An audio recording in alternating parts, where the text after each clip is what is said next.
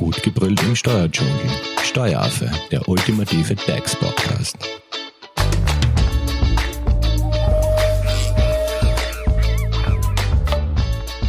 Hallo und herzlich willkommen beim Steueraffen. Wir sind zurück aus der Sommerpause. Ich hoffe, ihr hattet alle einen schönen Sommer und Urlaub.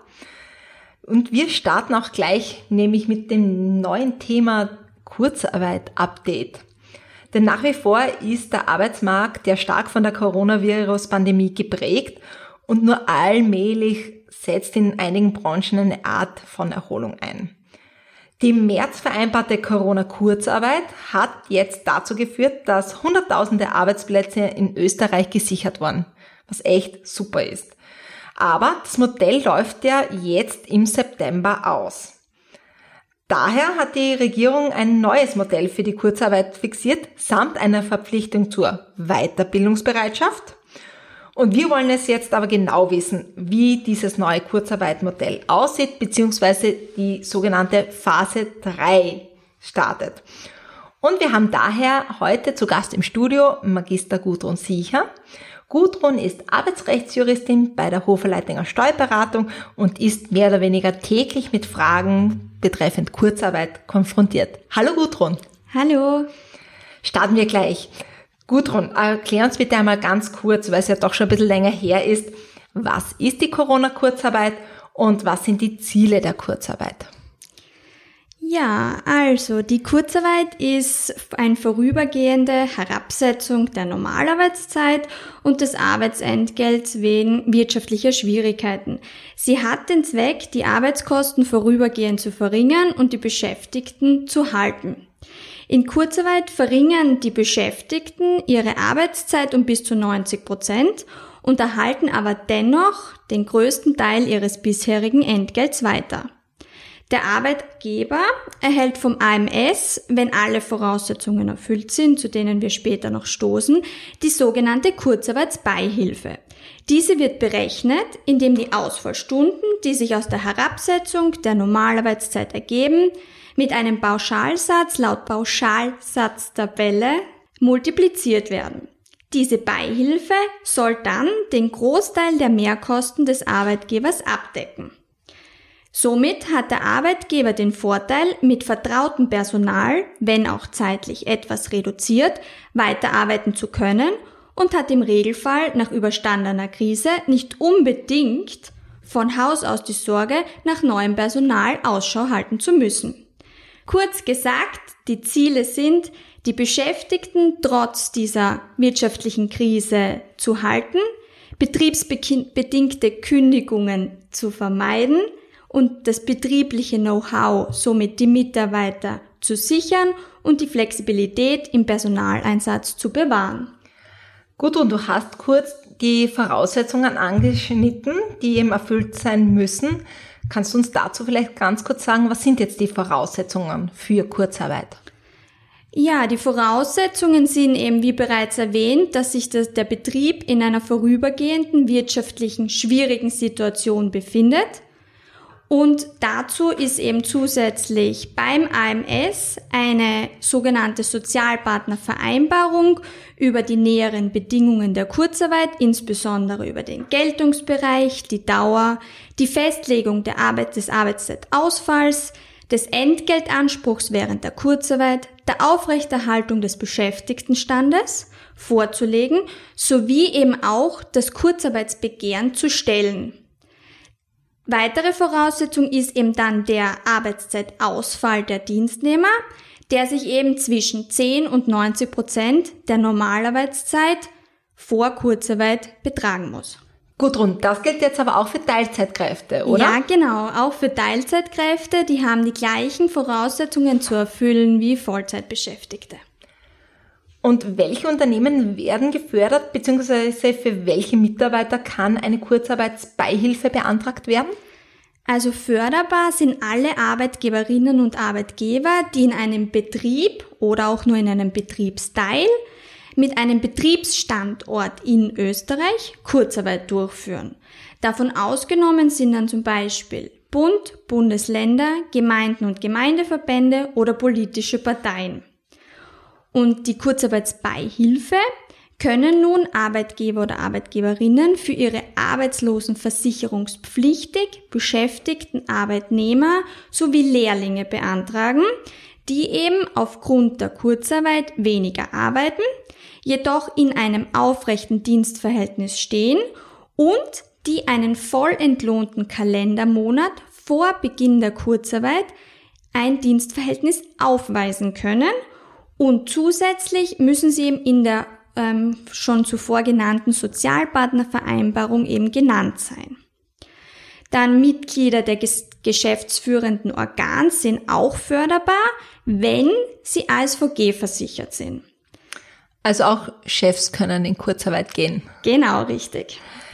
Gudrun, und wie wird jetzt die Kurzarbeit abgewickelt? Also wo startet man? Wie ist da der Ablauf?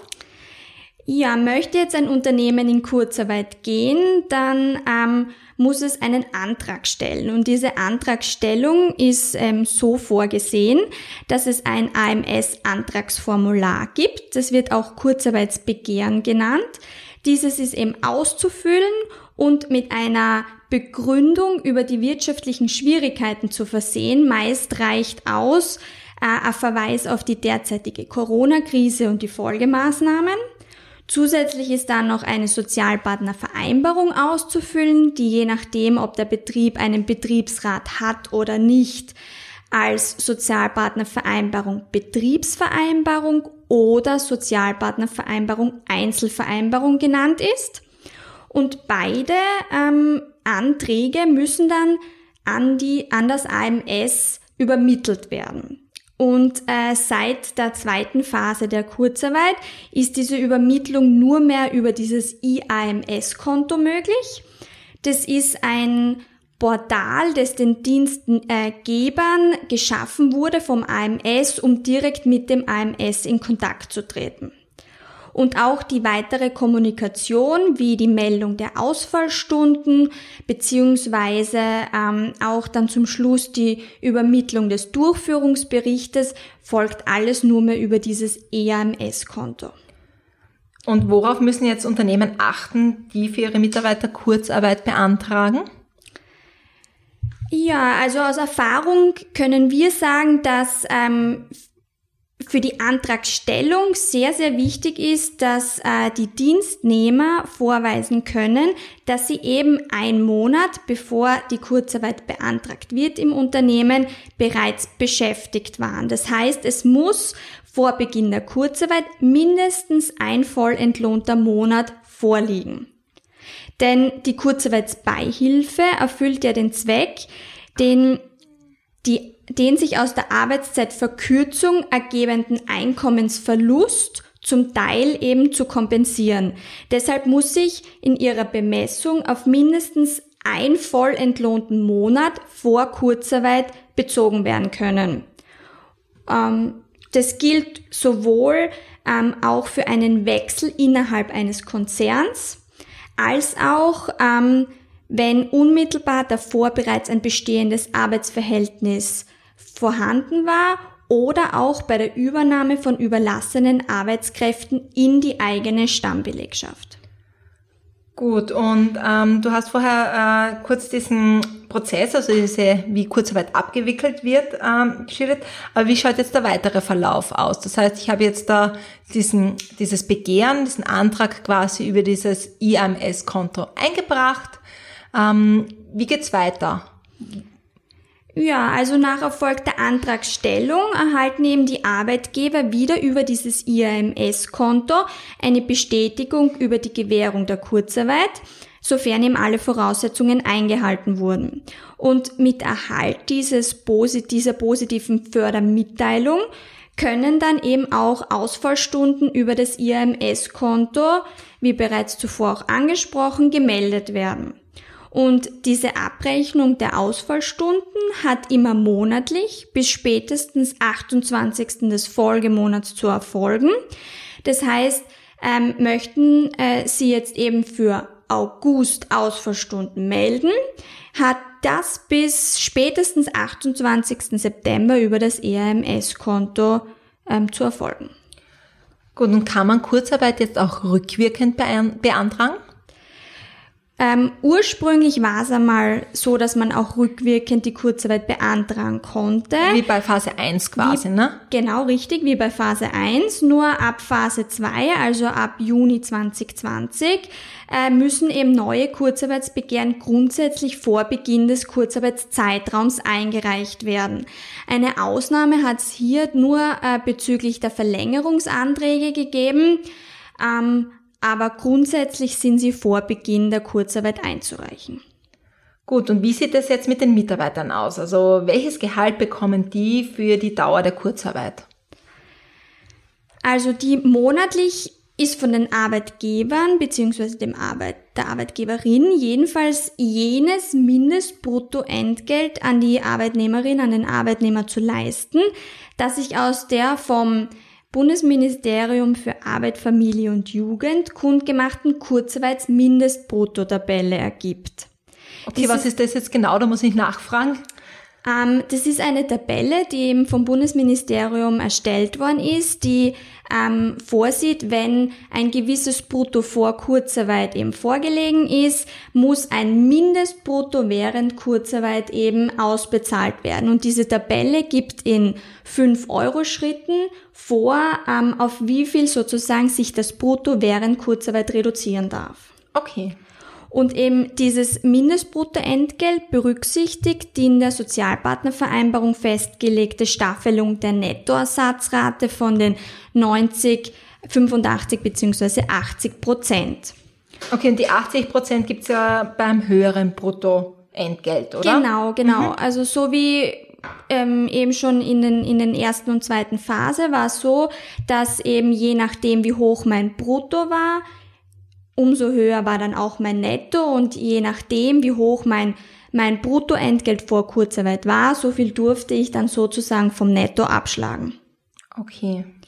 Und eben Grundlage für die Ermittlung des Bruttoentgelts ist das jeweilige Bruttoentgelt vor Kurzarbeit. Und als Entgelt ist jenes eben anzugeben und heranzuziehen, dass die Arbeitnehmerin, der Arbeitnehmer im letzten voll entlohnten Monat vor Kurzarbeit brutto bezogen hat. Und dabei werden auch Zuschläge und Zulagen hinzugerechnet, sofern eben diese regelmäßig Lohn- und Gehaltbestandteil war. Also Zuschläge wie beispielsweise ähm, Zuschläge und Zulagen, wie zum Beispiel eben ähm, wurden mir Gefahrenzulagen, wurden mir ähm, Schmutzzulagen, Erschwerniszulagen mhm. und dergleichen ausbezahlt. Die werden berücksichtigt. Die werden berücksichtigt. Mhm. Äh, nicht zu berücksichtigen sind Sonderzahlungen und Entgeltanteile für Überstunden. Also liegt ein monatlich schwankendes Entgelt vor, wie eben aufgrund dessen, dass ich Provisionen oder Prämien zusätzlich ausbezahlt bekomme, ist der Durchschnitt der letzten drei Monate vor Kurzarbeit heranzuziehen. Okay. Und bei Lehrlingen äh, darüber hinaus ist es eben immer das hundertprozentige Entgelt. Also die bekommen auch während Kurzarbeit 100 Prozent von ihrem zuvor bezogenen Bruttoentgelt. Alles klar. Gudrun, ich würde sagen, äh das war jetzt einmal Teil 1. Wir werden natürlich im nächsten Teil äh, noch auf die Zulagen, Urlaube, Zeitguthaben, Ansprüche, beziehungsweise eben auf die Phase 3, nämlich die Verlängerung, die es ja ab Oktober 2020 für die Kurzarbeit Richtig. gibt, eingehen. Wenn es jetzt zum ersten Teil, der jetzt ja sehr allgemein war, Fragen gibt, wie kann man dich am besten erreichen? Ähm, mich kann man erreichen unter graz.hoferleitinger.at oder auch telefonisch unter 0316 38 6001. Perfekt. Und ich weiß, auf der Hoferleitinger Steuerberatungs-Website, also unter www.hoferleitinger.at, habt ihr ja auch einen Corona-Newsroom eingerichtet, der ja auch immer mit Updates aktualisiert wird. Genau. Gut, also wie bereits erwähnt, im nächsten Teil werden wir uns der Phase 3 der Kurzarbeit, die im ab Oktober startet, widmen. Wenn es natürlich Fragen gibt, ihr könnt uns auch auf unseren Social Media Kanälen auf Instagram oder Facebook kontaktieren. Wir freuen uns natürlich auf eure Kommentare und auf äh, Likes und äh, natürlich auch auf positive Bewertungen. Wir hören uns. Freut mich. Danke. Danke. Das war Steueraffe. Gut gebrüllt im Steuerdschungel. Jetzt abonnieren auf iTunes, Soundcloud und Spotify. Ihr wollt noch mehr zum Thema Steuern wissen? Dann geht auf www.steueraffe.at.